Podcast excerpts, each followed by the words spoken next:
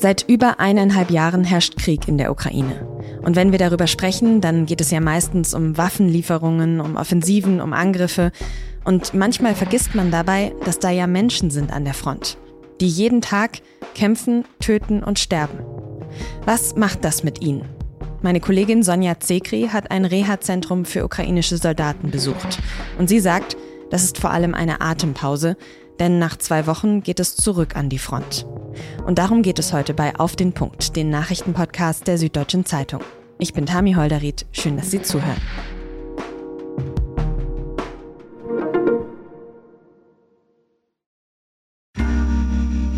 Werbung.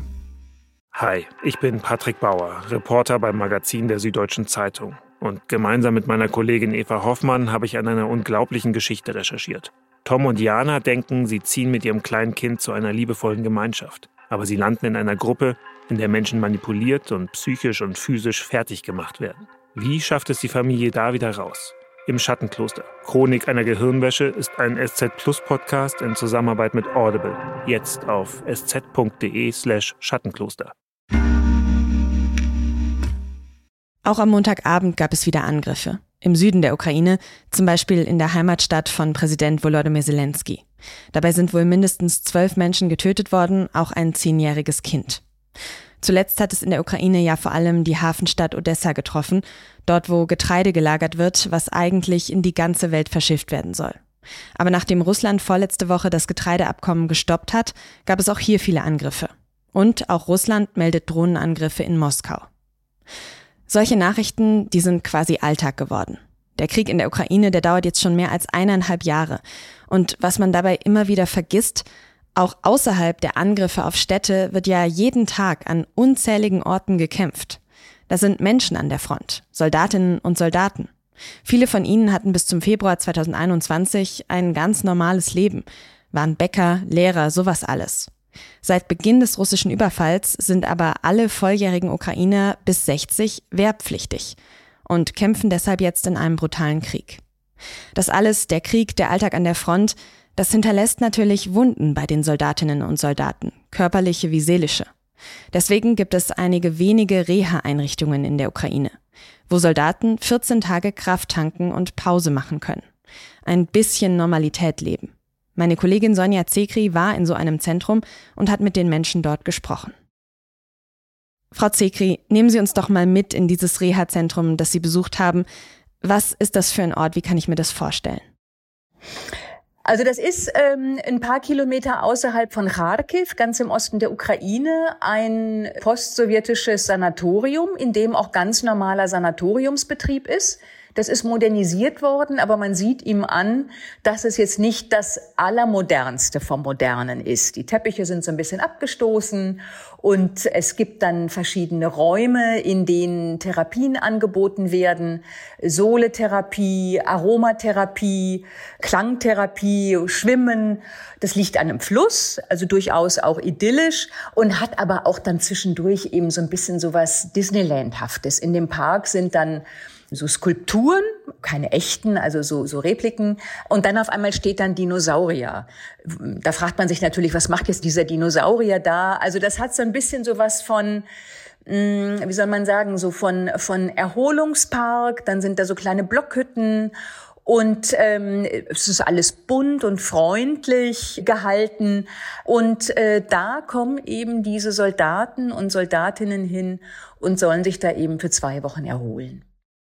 Und wenn Sie sagen, es gibt nur relativ wenige solche Einrichtungen, wer darf denn dahin? Wie wird das entschieden? Die Auswahl läuft wohl so, dass die Kommandeure der Einheiten gemeinsam mit Psychologen aussuchen, wer dafür in Frage kommt. Und uns wurde gesagt, es sollen die Leute sein, die, wie es dann immer heißt, ihre Aufgabe nicht mehr erfüllen können, die also im Grunde genommen nicht mehr kampffähig sind.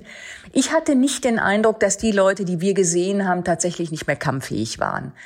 Mir ist auch so ganz nicht klar gewesen, wer da ausgewählt wird, ob es wirklich diejenigen sind, die praktisch sich überhaupt nicht mehr äh, auf dem Schlachtfeld zurechtfinden, die im Grunde genommen dann auch für den Rest der Einheit eigentlich eine Belastung sind oder vielleicht sogar eine Gefahr. Diese Leute gibt es natürlich, die das einfach nicht mehr aushalten. Oder ob es so ist, dass man sagt, es sind Menschen, denen möchte man jetzt eine Atempause gönnen, die sollen einfach mal zwei Wochen raus und sich erholen. So ein bisschen auch als so eine Gratifikation. Aber alle, die wir gesehen haben, da ist keiner gewesen, der gesagt hat, also ich musste lange überlegen, ob ich gehe, sondern alle haben gesagt, na klar haben wir das gemacht. Zwei Wochen leben. Jetzt haben Sie dort ja auch Soldaten getroffen. Gibt es da eine Person, die Ihnen vielleicht besonders im Gedächtnis geblieben ist, von der Sie uns erzählen können? Ja, es gab einen jungen Soldaten, Wladislav P. Die Soldaten sind ja angehalten, entweder gar nicht ihren Namen zu sagen oder dann eben nur den abgekürzten Nachnamen. Und dieser Wladislav P., der war Mitte 20, wenn ich mich recht erinnere, und äh, der gehörte einer Eliteeinheit an, wollte nicht, dass ich genau schreibe, was, und war vor dem Krieg ein Buchhalter in einer kommunalen Einrichtung für Jugendliche. Und der ist mir im Gedächtnis geblieben, weil der so wahnsinnig reflektiert war. Ich habe ihn gefragt, wie, wie ist es denn? Wie, wie, wie finden Sie das denn, was jetzt Ihnen hier geboten wird? Und dann sagt er, was wollen Sie eigentlich? Wir sind den dritten Tag hier. Eigentlich sind wir noch gar nicht angekommen. Ich bin eigentlich ununterbrochen am Telefon und schaue, was meine Leute in Lysychansk machen. Also Lysychansk, Donbass, wo eben auch sehr, sehr stark gekämpft wird. Und man merkte das, dass er eigentlich in Gedanken noch da ist und dann immer versucht hat, sich so ein bisschen auf das einzulassen, was da mit ihm passiert ist. Hm. Ja, Sie haben ja beschrieben, dass die Soldatinnen und Soldaten da zwei Wochen bleiben dürfen. Was kann das denn dann überhaupt leisten, wenn eben ja gerade äh, schon jemand sagt, ja, wir sind jetzt erst den dritten Tag hier, aber insgesamt sind es nur 14 Tage. Was kann denn in diesen 14 Tagen passieren? Wie kann man diesen Menschen helfen? Eine vollständige Heilung, eine Rehabilitation, das sagen eben auch die Organisatoren, ist natürlich nicht möglich.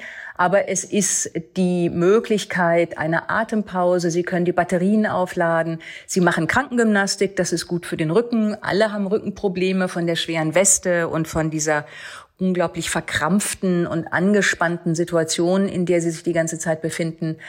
Und es sind Angebote, die natürlich dazu führen, dass sie einfach mal rauskommen. Einer hat gesagt, es geht auch darum, ihnen zu zeigen, es gibt noch eine Welt da draußen. Und für diese zwei Wochen haben die Menschen, also die sind meistens sind es eben Männer, ganz, ganz wenige Frauen, haben sie eben die Möglichkeit, nochmal in Verbindung mit dieser Welt zu kommen, die sich eigentlich überhaupt keine Vorstellung davon macht, wie das Leben in den Schützengräben und wirklich an dieser Nulllinie, an dieser Frontlinie ist. Jetzt waren Sie ja auch schon öfter in der Ukraine, haben schon öfter mit Soldatinnen und Soldaten gesprochen. Wie halten die Menschen denn das aus, was Sie auch gerade beschrieben haben? Also ähm, dieses nicht weiter als morgen denken, gleichzeitig das Sterben, das Töten, die Angst. Wie halten die Menschen das aus? Also man, man muss ganz ehrlich sagen, viele halten es nicht aus. Wir haben immer wieder gehört von Leuten, die über Monate lang im Kampf sind und die sagen, uns werden hier Leute geschickt, von den zehn Leuten kann ich maximal mit fünf was anfangen. Der Rest sitzt im Unterstand und bewacht sich selber. Die sind nicht in der Lage, hinauszugehen auf, wie das heißt, auf die Position und dort wirklich zu kämpfen, zu töten, zu töten oder eben diesen Beschuss auszuhalten.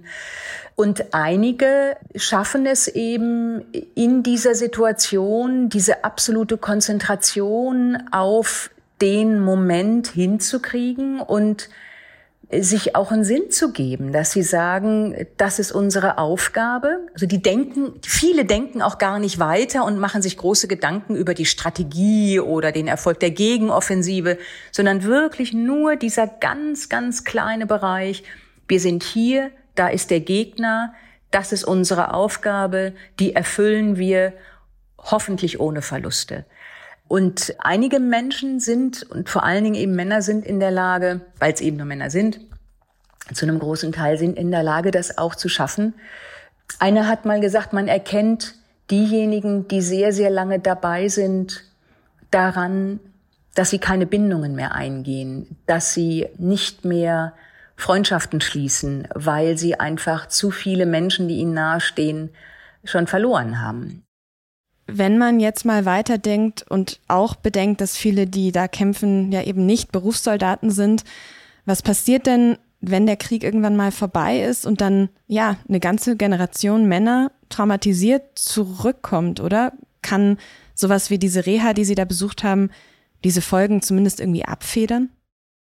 Ich bin nicht sicher, ob alle wirklich so traumatisiert sind. Also Trauma ist ja dann nochmal so ein ganz eigener Begriff. Man hat immer wieder erlebt, dass nach Kriegen die Männer, die zurückkommen, die Veteranen, die Frontheimkehrer auch so ein Element der Unruhe bringen, die dann nicht wieder integriert werden können. Und einer hat gesagt, die Soldaten selber wissen das und sagen, ja, das ist der Schock der friedlichen Welt. Wir müssen beispielsweise in diesem Sanatorium untereinander ins Gespräch kommen, weil wir eigentlich niemandem erzählen können, was wir erlebt haben. Und es ist schwer zu prognostizieren. Also so unterschiedlich wie ich die äh, Soldaten auch erlebt hat, würde ich sagen, es wird auch sehr unterschiedliche Reaktionen. Einige werden die Waffen fallen lassen und werden wieder zurückgehen in ihr Leben. Einige werden große Adaptionsschwierigkeiten haben und einige werden es nicht schaffen und werden vielleicht dann zu so Vagabunden werden, die dann eben den nächsten Konflikt suchen, vielleicht bei der Armee bleiben und gar nicht mehr zurückfinden in ein ziviles Leben. Auch das ist möglich und das wird die große Herausforderung für die Ukraine sein. Vielen herzlichen Dank, Frau Zekri, für Ihre Eindrücke und auch die Einordnungen. Im Februar 2021 hat das Militär in Myanmar geputscht. Und damals haben die Generäle auch die de facto Regierungschefin Aung San Suu Kyi festgenommen. Seitdem ist sie in Haft.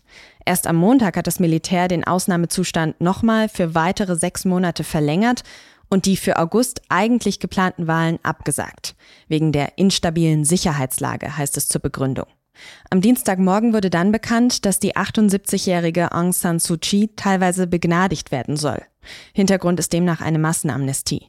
Ihre Haftstrafe soll jetzt von 33 auf 27 Jahre reduziert werden. Schon letzte Woche war sie vom Gefängnis in den Hausarrest überstellt worden. Nach dem Militärputsch in Niger letzte Woche fliegt Frankreich seine Bürger aus dem westafrikanischen Land aus. Wegen der sich verschlechternden Sicherheitslage startet bereits an diesem Dienstag eine Evakuierungsaktion. Das hat das Außenministerium in Paris mitgeteilt. Die Flieger nehmen demnach auch andere europäische Bürgerinnen und Bürger mit, die das Land verlassen wollen. Die Bundesregierung hat am Montag gesagt, dass sie für deutsche Zivilisten und Bundeswehrangehörige aktuell keine Evakuierung plant. Die Situation im Land nach dem Militärputsch werde aber beobachtet.